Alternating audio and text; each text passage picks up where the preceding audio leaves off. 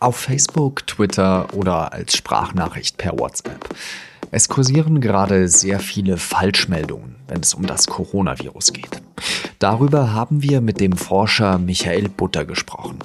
Aber zuerst geht es in dieser Folge um die neuen Ausgehbeschränkungen in Bayern.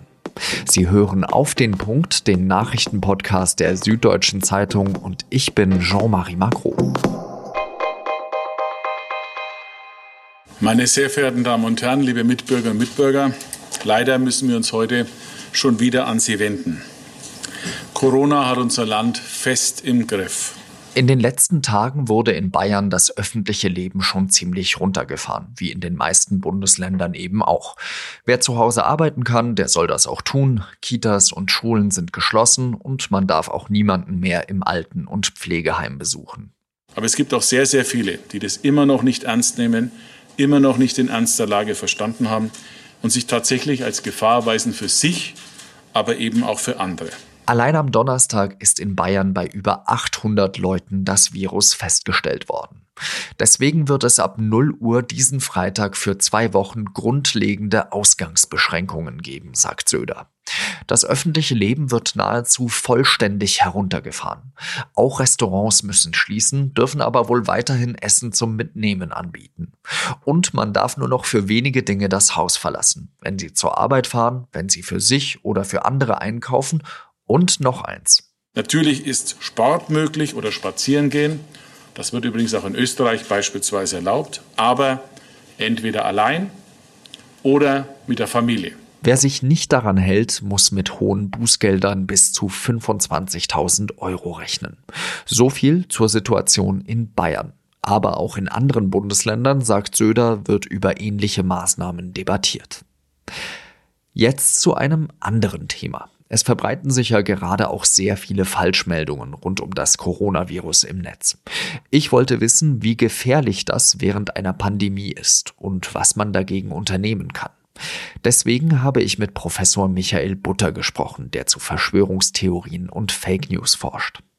Herr Butter, meinen Sie, dass Fake News gerade in Zeiten des Coronavirus, in Zeiten einer Pandemie eine ganz neue Qualität erlangen? Ich weiß gar nicht, ob sie eine neue Qualität erlangen. Ich stelle aber auch, wenn ich so mein persönliches und weiteres Umfeld hier betrachte, fest, dass sie eine größere Reichweite erlangen, weil, glaube ich, gerade in Zeiten von Unsicherheit, und das ist ja das, was wir gerade alle durchleben, eine Krise, die uns alle irgendwo angeht und unser ganzes Leben auf den Kopf stellt, ähm, das Bedürfnis nach Sicherheit sehr groß ist und Fake News dann entweder scheinbare Sicherheit schafft oder halt die Unsicherheit noch weiter vergrößert. Sind deswegen Fake News gefährlicher geworden, als sie es vielleicht früher waren?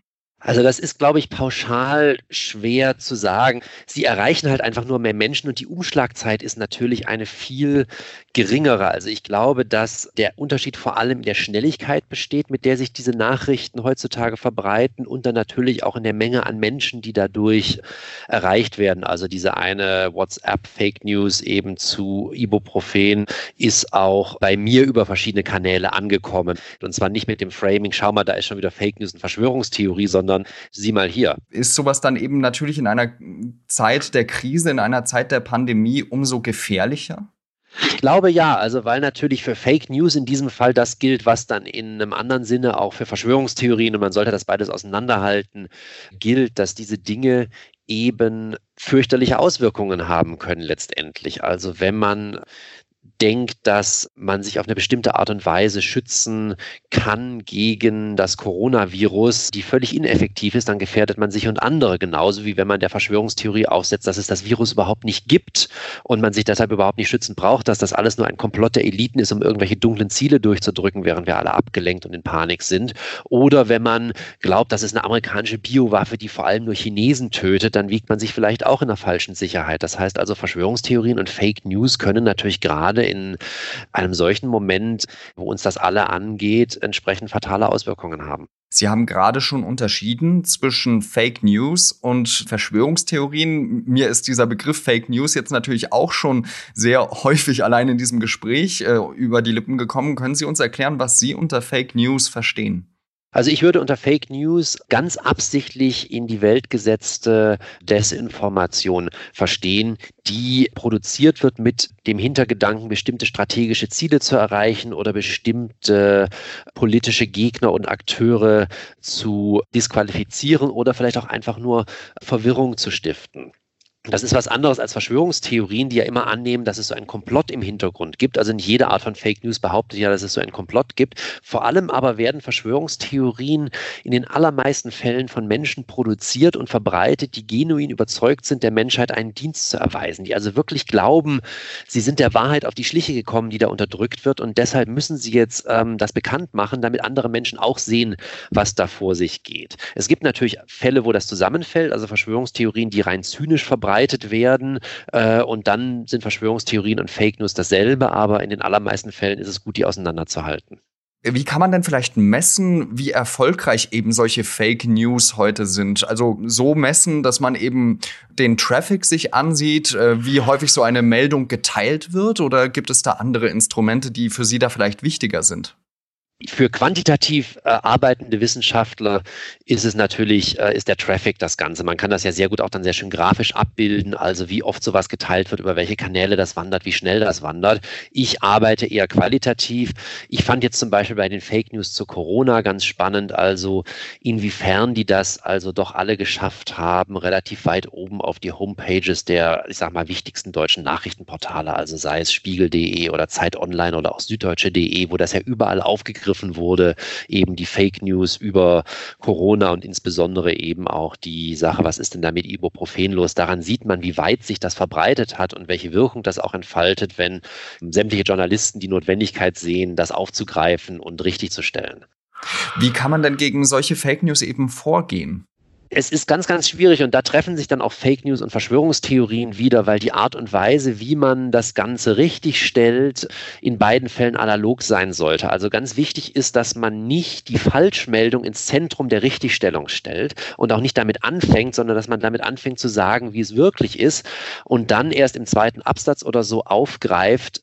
Es gibt jetzt übrigens Leute, die sagen, Ibuprofen hat fatale Auswirkungen, wenn man mit Corona infiziert ist. Dafür gibt es, wenn dann sachte Hinweise, aber keinerlei belastbare Daten und deshalb also sollte man das mit Vorsicht genießen und dann wieder zu den Tatsachen zurückkehren.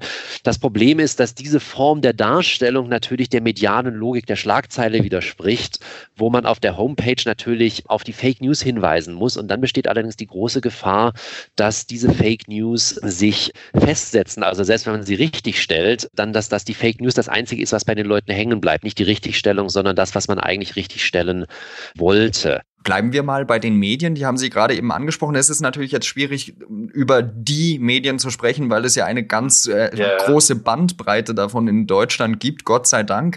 Äh, aber wie finden Sie denn, machen denn die deutschen Medien, wenn man das eben so sagen kann, ihren Job?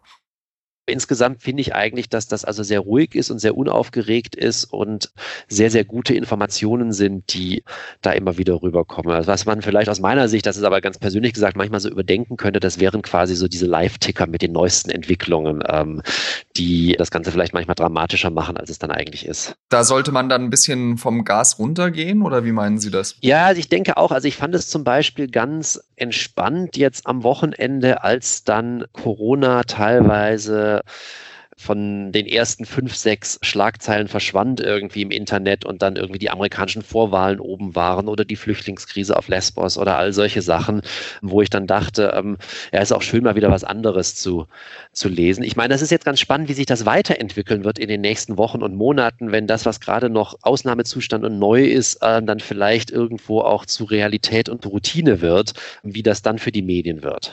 In jeder Krise heißt es ja, stecken Chancen. Welche Chancen stecken jetzt vielleicht auch für die deutschen Medien im Kampf gegen Fake News in dieser Coronavirus-Krise? Ah, das ist eine ganz schwierige Frage. Ich muss sagen, was ich sehr wohltuend fand, das war, wenn man sich, das geht jetzt aber wirklich nur ums Fernsehen und dieses unsägliche Format der Fernsehtalkshows, also wenn man so Maischberger oder Hart aber fair gesehen hat in den letzten zwei, drei Wochen, fand ich das eigentlich sehr wohltuend aufklärerisch, was da passiert ist. Da wurde also äh, sachlich diskutiert, ganz anders als vorher immer diskutiert wurde. Und vielleicht wäre das ein Modus, den man beibehalten könnte, auch, auch jenseits der Krise. Wie kann man da den Überblick behalten? Wie kann man da eben sich noch gut informiert fühlen und gleichzeitig noch ruhig schlafen?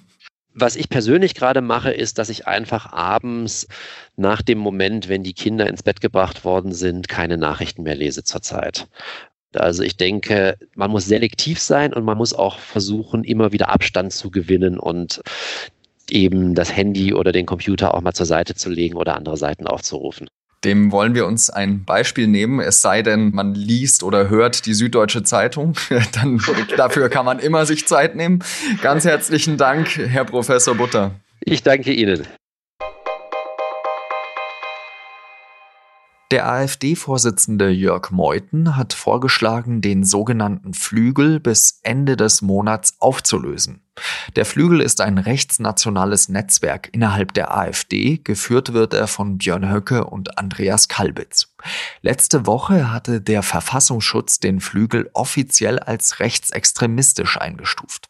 Viele AfD-Mitglieder befürchten jetzt, dass die gesamte Partei demnächst vom Verfassungsschutz als Verdachtsfall eingestuft werden könnte. Deshalb wird über die Auflösung diskutiert.